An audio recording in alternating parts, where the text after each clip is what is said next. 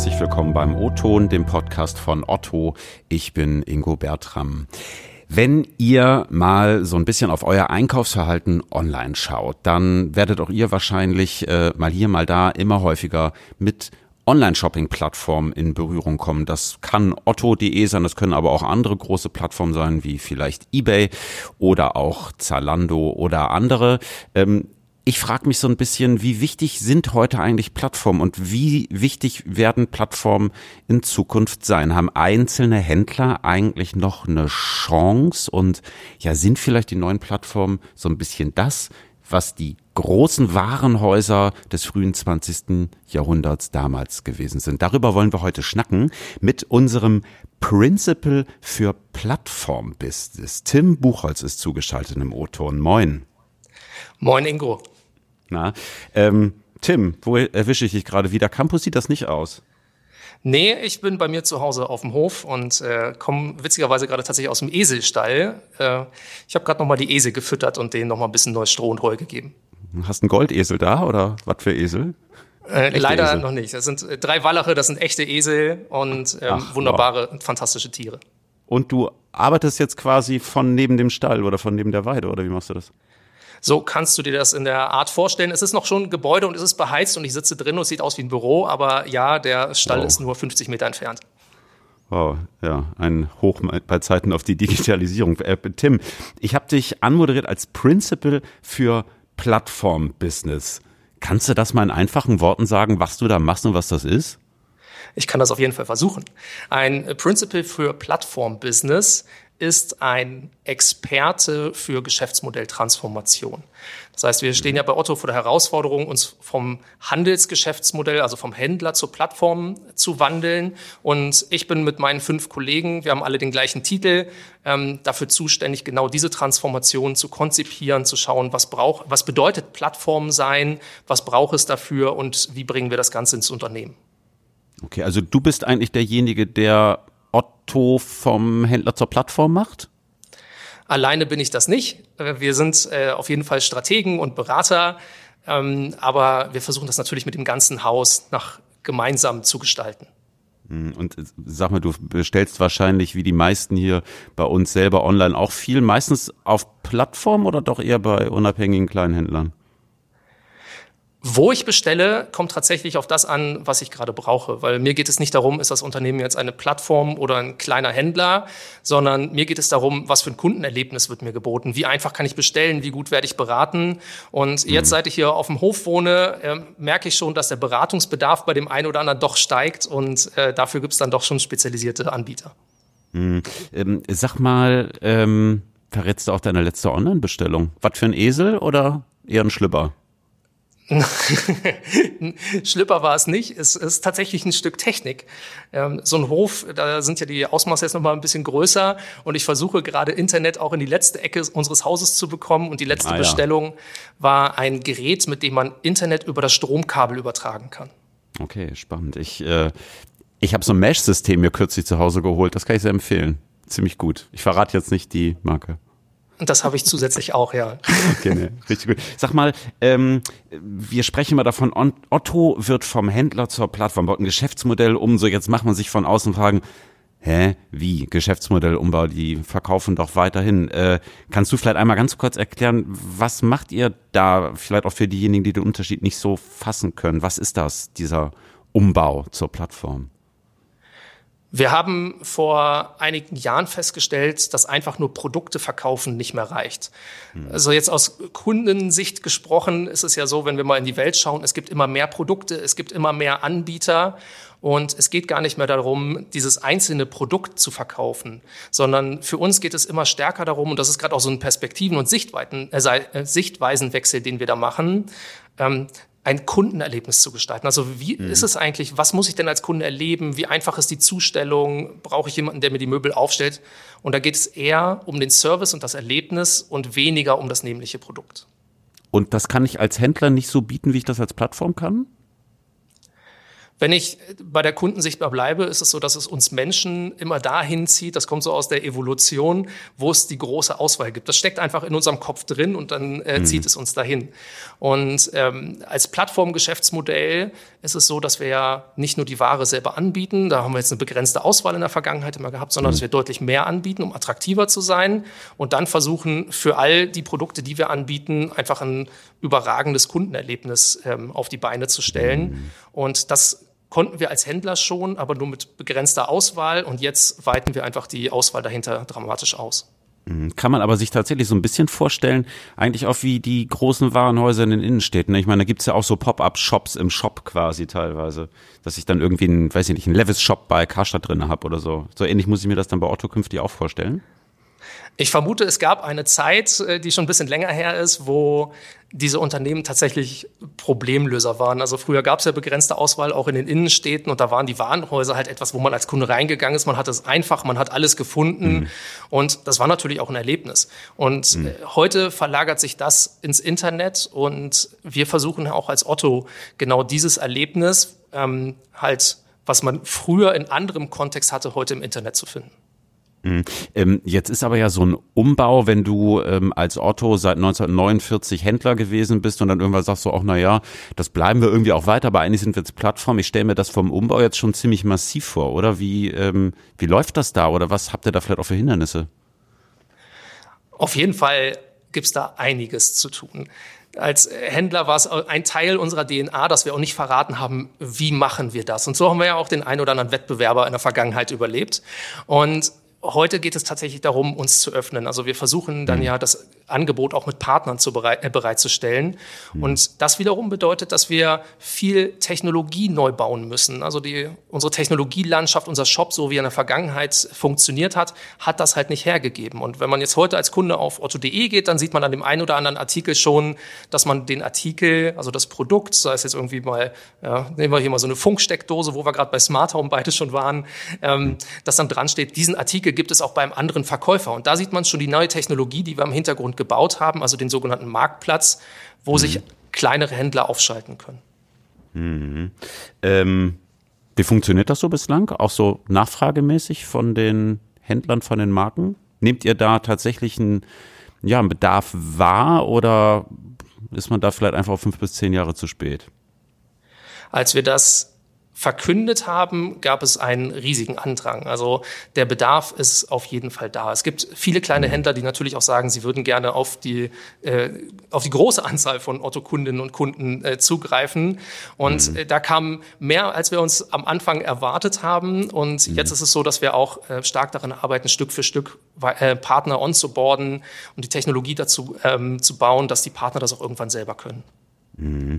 Ähm, wenn ich mir jetzt vorstelle, ich bin vielleicht ein portugiesischer Unterwäschehersteller und möchte jetzt in Deutschland verkaufen, ist otto.de natürlich nur eine von vielen möglichen Plattformen. Und ich würde mich, glaube ich, schnell fragen, wie schaffe ich es eigentlich mit möglichst wenig Aufwand, möglichst breit gefächert zu verkaufen? Da gibt es mittlerweile Unternehmen, die genau solchen in diesem Fall fiktiven Unternehmen wie dem meinigen helfen würden. Und da wollen wir mal kurz einhaken. Zugeschaltet ist Marcel Brindöpke von Hey Connect. Die kümmern sich genau darum. Und da wollen wir mal eben kurz nachfragen. Marcel, schön, dass du da bist. Moin. Hallo Ingo, grüß dich. Freut mich, äh, bei euch in diesem Podcast zu sein. Ja, freut mich auch. Danke, dass du da bist. Äh, sag mal, abgesehen davon, dass du mir gerade eben noch gestanden hast, dass äh, du schnell vor der Aufnahme noch eine Katze aus deinem Kleiderschrank entfernen musstest, hast du mir genau. auch gestanden, dass du bis 2010 bei Otto gewesen bist. Sag mal, äh, mit der damaligen Brille heute reingeguckt, wahrscheinlich ein ganz schöner Kulturcrash, oder? Ja, Crash würde ich gar nicht sagen. Das ist natürlich eine absolute Veränderung, äh, die seit damals äh, stattgefunden hat bei Otto in äh, sehr positiver Art und Weise, wie ich finde. Ähm, habe natürlich noch zu alten Kollegen Kontakt, die immer noch da sind. Bin auch ab und zu mal auf dem Campus und äh, bin sehr beeindruckt, wie sich äh, die Firma in so kurzer Zeit entwickelt hat. Ähm, ich weiß immer, wenn man selber bei Otto ist, geht einem das nicht schnell genug. Aber man muss, wenn man auch gerade von außen guckt und auch mal andere Unternehmen kennt, absolut wertschätzen, dass ihr Unternehmen in den letzten 15, 20 Jahren ja zweimal häuten musste mit zwei Geschäftsmodellwechseln von Katalog zu E-Commerce und jetzt von, also sprich Handel E-Commerce und jetzt vom Handel zur Plattform. Und äh, das ist schon beeindruckend, so ein, äh, man sagt immer so schön, so ein Tanker bei voller Fahrt äh, zu drehen und umzubauen. Das ist schon eine beachtliche Leistung in hm. ähm, Jetzt habe ich eben dich schon kurz anmoderiert äh, als Teil von Hey Connect und ihr bringt quasi Partner, Marken, Händler zusammen mit Plattformen wie Otto, wie eBay und anderen. Hm, mal so aus deiner Sicht betrachtet, ne? was für eine Rolle spielen Plattformen heute im E-Commerce?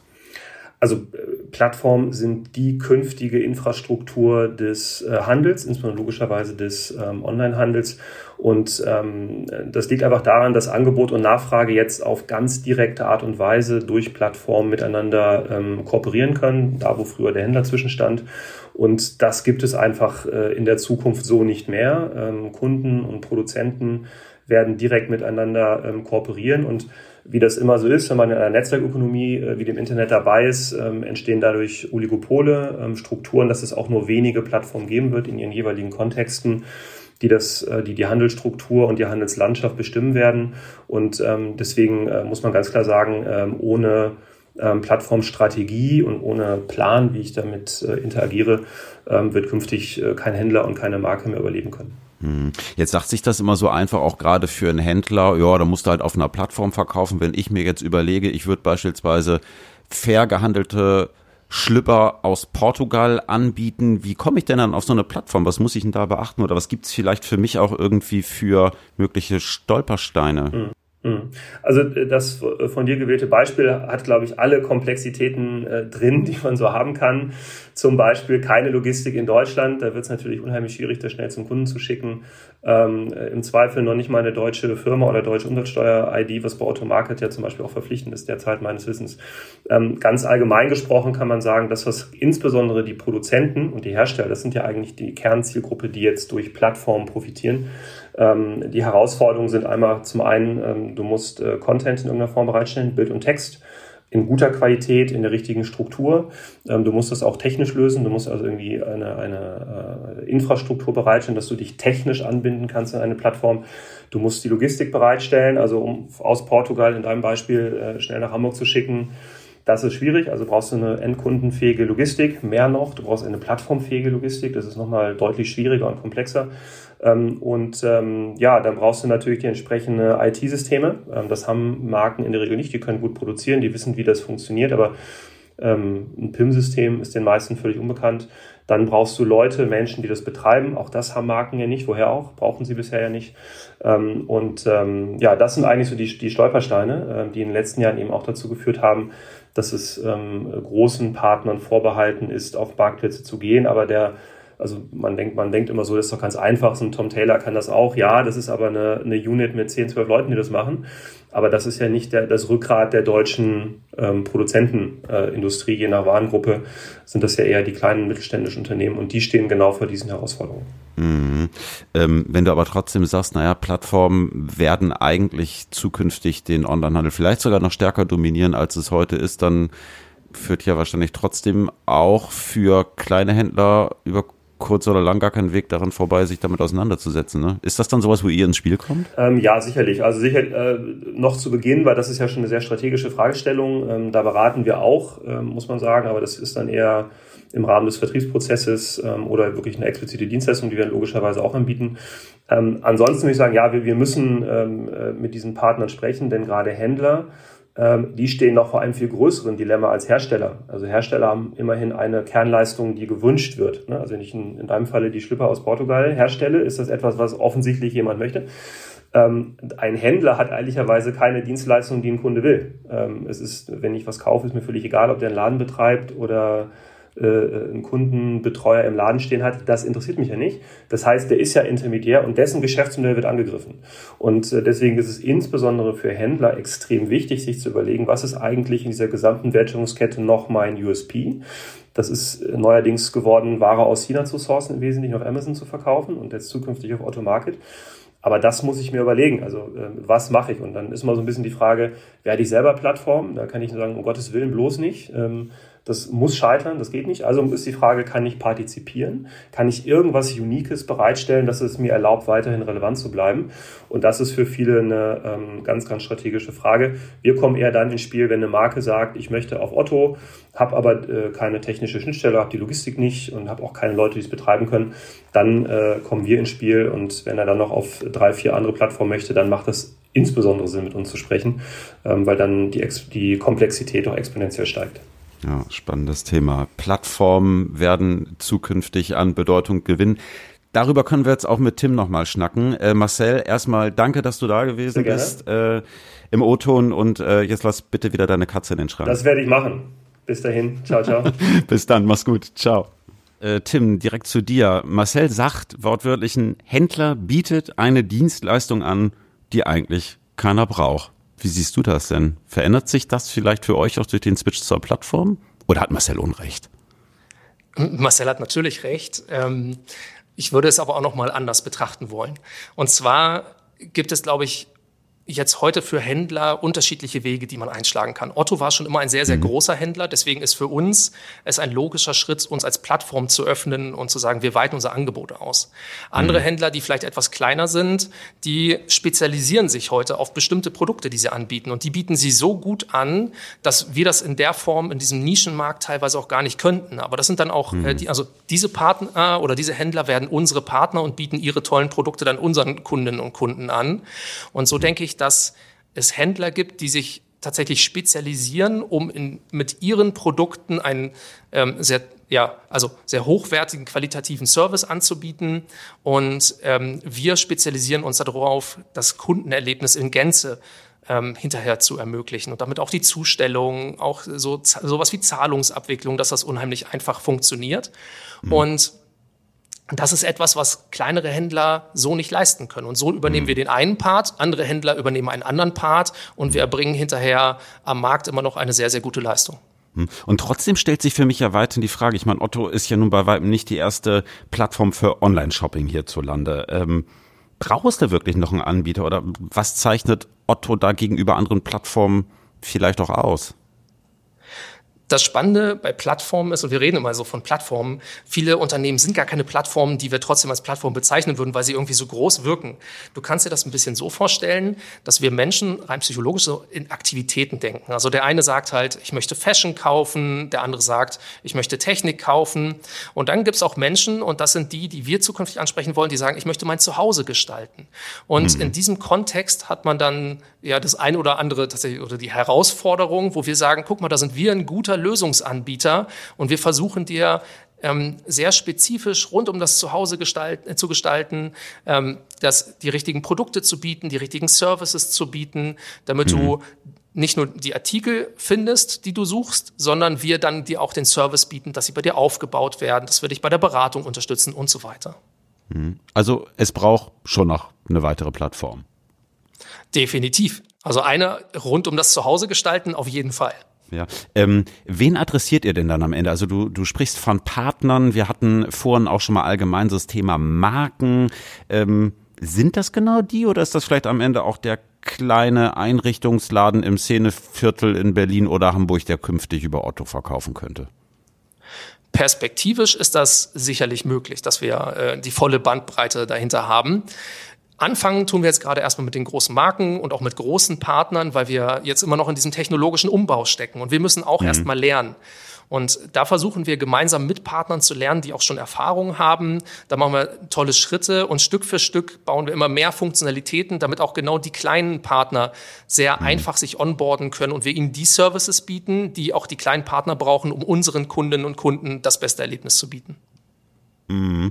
Ähm, was mir persönlich in der ganzen Plattformdiskussion eigentlich so als, äh, ja, weiß nicht, vordringlichste Frage immer auf dem Herzen brennt, ne? wenn jetzt alles auf die Plattform geht, entsteht da nicht langfristig im Onlinehandel ein Oligopol? Also sprich, entsteht da nicht eine ähnlich hohe Marktmacht einzelner großer Anbieter, vielleicht perspektivisch auch Otto, ne?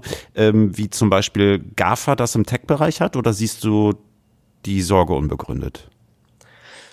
Derzeit scheint es für den einen oder anderen vermutlich so, weil es halt nur ein, zwei große Unternehmen gibt, die man jetzt als Plattform bezeichnet. Mein persönlicher Tipp wäre aber, es geht halt gar nicht darum, Plattform zu werden. Es geht darum, dass kleine Händler, große Händler, Unternehmen wie wir, die Plattform werden wollen, das beste Kundenerlebnis bieten. Und mhm. äh, wenn du jetzt auch sagen würdest, einmal, ist der lokale Handel irgendwann tot, muss ich sagen, nee, ich wohne jetzt mittlerweile auf dem Dorf und ich gehe unfassbar gerne hier zu kleinen Läden um die Ecke, weil die Menschen super nett sind, weil sie einem helfen, weil sie mal einen Service bieten, den es im Internet nicht geben würde. Und ich denke, genau darum geht es in Zukunft, dass Unternehmen wieder sich zurückbesinnen, den Kunden und die Kunden in den Mittelpunkt zu stellen und zu schauen, was brauchen die hm. Menschen. Ja, wunderbar, Tim. Spannende Einblicke. Du darfst jetzt zurück zu deinen Esel. Marcel hat schon seine Katze wieder in den Kleiderschrank geworfen. Ein tierischer Podcast geht zu Ende. Danke, dass du da gewesen bist. Sehr gerne. Tschüss, Ingo.